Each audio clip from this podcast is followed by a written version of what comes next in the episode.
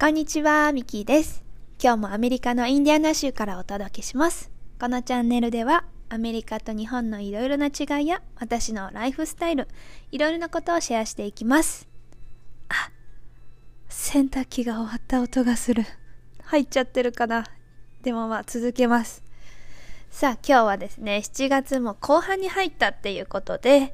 日本は夏休みに入ったばかりなのかな？アメリカは州によって結構違うんですけど、インディアナ州は早いところでは8月の3日からとか、まあ市によって違いますが、私たちが住むカーメルは8月10日から学校が始まります。新年ですね。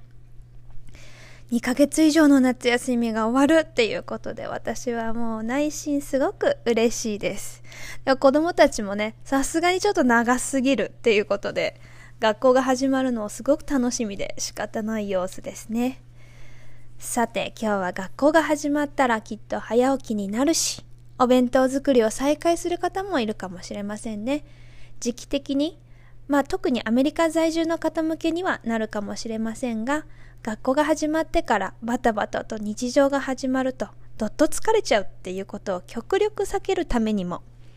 学校が始まる少し前から自分の生活を調整してみようという話をしていきたいと思います。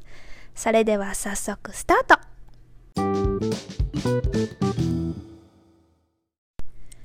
では早速、 back to school までに自分の生活を調整するというタイトルのもとおしゃべりしていきますよ。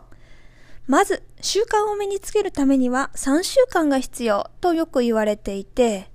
おっと、私にはもう3週間はないぞという方もいらっしゃるかもしれないけど、まあ細かいことは置いておいて、早めに始めることに悪いことはないのでね。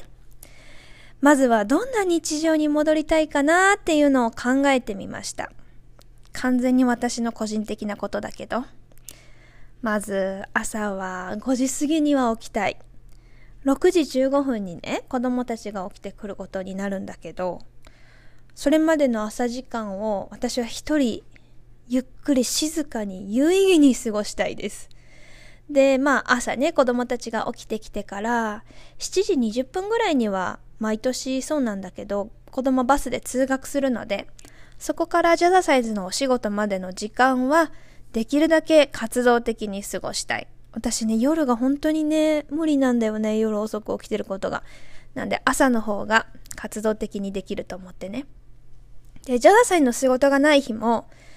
毎日何かしらの運動を取り入れたいです。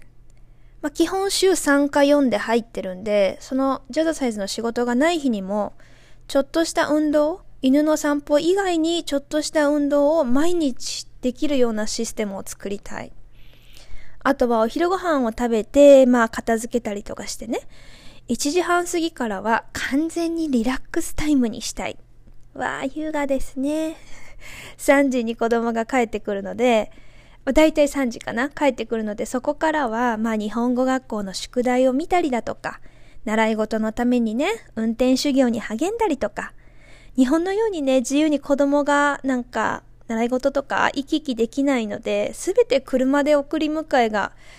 必要なんですよね。まあ結構それがアメリカ子育て大変あるあるの一つかもしれないです。で、まあそのね、習い事とか宿題とか見たりするのを頑張って、夕飯作りもスピード勝負でやって、夜8時には母親業をすべて終えたい。ざっくりとこんな日常を送りたいなと思っております。まずそのためには何よりも早起きですね。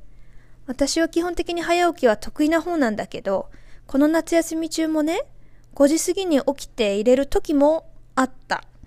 けどなんか途中中だるみとかして7時まで寝てたりすることも多かったし、まあそれはすべて、まあ夏休み中だからと自分で言い訳したり子供のせいにしたりしてたのかもしれないですね。ただ別に朝早く起きてやりたいことがないのであれば、その時間睡眠に使うのは悪くないことじゃないですか。なのでそれはそれでいいと開き直っております。私よく聞く、なんていうの、自己肯定感。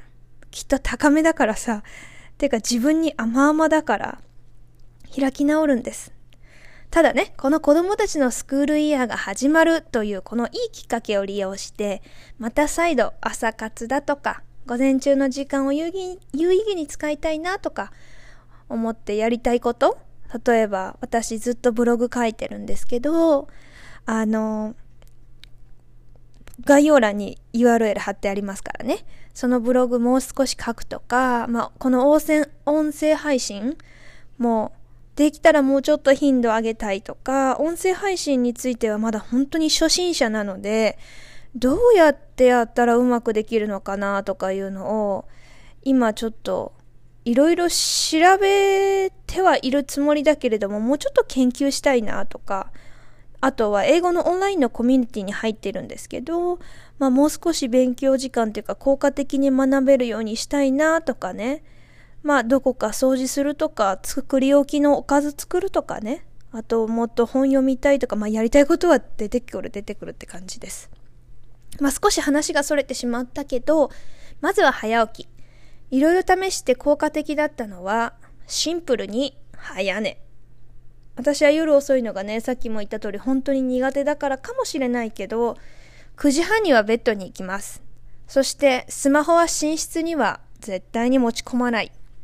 寝る前と朝起きてからのダラダラスマホを強制的に、物理的にできない空間と時間にするっていうこの2点が私の早起きの中での最強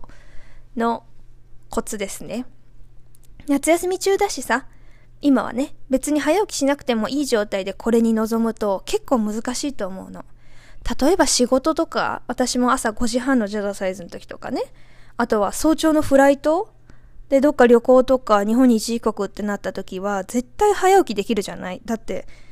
飛行機乗れなかったらやばいし、仕事も人に迷惑かけたらやばいんだから、そういう時って案外早起きって結構できるじゃない。だから別に特別に何にもないとか誰も困らないとかそういう選択肢がある時自分次第みたいな時の早起きは特に難しいと思っています。まあ、だからこそ早起きして何したいかっていうのがまあ大事かなとも思うし別にしたいことなかったら無理して早起きする必要もないと思うしね。まあ、そして学校が始まるまで理想の生活のパターンに私は近づけるように朝のスタートだけでもリズムをつかめておくと学校が始まってもそんなには慌てないと思う。だってさ、朝私がね、ママがバタバタしてたらさ、なんかキーキー言いたくなるでしょ、子供に。それ、良くないよね、朝からね。自分が余裕を持ってるとそんなことにもなんないしね。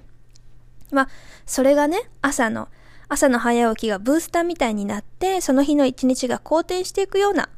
気がしております。なので私はここのところ徐々に起床時間を早くし、というか戻していっております。15分ずつとかね、30分ずつとかがおすすめ。いきなり2時間早く起きるとか結構大変だしね。だってさ、夜、毎日2時間早く寝ようなんて考えると難しいじゃない？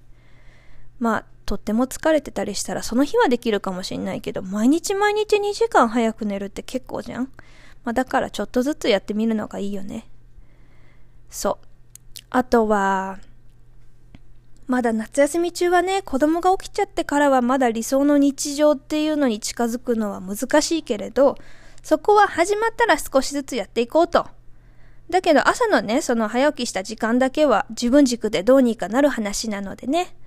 あと、夜ね、子供が小さい時とか、子供が小さい子がいるとちょっと無理だけど、私は子供たちにも、もう8時以降はママはし、ママ業はしないっていうふうに言ってます。学校が始まれば子供たちは夜8時には寝室に行くし、それぞれ。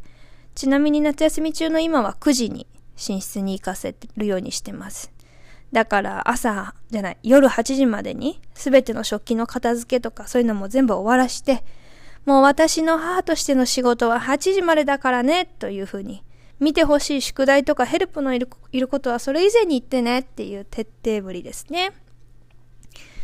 まあお仕事をフルタイムでしているわけでもなく、駐在妻としてのらりくらりと生活しているから、そんなことを言えると言われたらそれまでですけれどもね。これが私の生活です。自分のしたいことに使える時間がこんなにある生活はもう一生のうちであんまりないっていうふうに思ってて、ちょっと私の場合結構長いですけど、と開き直って楽しいことにやりたいことに貪欲にチャレンジしていきたいなと思っております。ということで、あと少しで学校が始まるというアメリカ在住の皆さん。でも本当にね、週によるよね。最近学校休みになったっていう人もいるのかなミシガンとかじゃ9月以降に始まるレイバーデー明けだったと思うからね。週によるね。まあ、少しずつ日常に戻していく準備を楽しむ時間にするのはいかがでしょうか。まずは私の場合、誰にも振り回されない早起きから。人それぞれでいいと思うし、失敗したり三日坊主でもいい。習慣の話になると私熱く語りがちなんですけど、三日坊主なんて普通なんだって、ある本によればそう言ってましたよ。いつもと違うことを続けるのはそんな簡単なことじゃないから、三日坊主でも仕方ないんだって言ってましたよ。だからいいのいいの。工夫してやっていきましょう。では、残りの夏休みも楽しもうね。それでは皆さん、今日はここまで。概要欄にブログの URL を言えなかった URL を載せていますので、ぜひそちらもチェックしていただけると嬉しいです。それでは、さよなら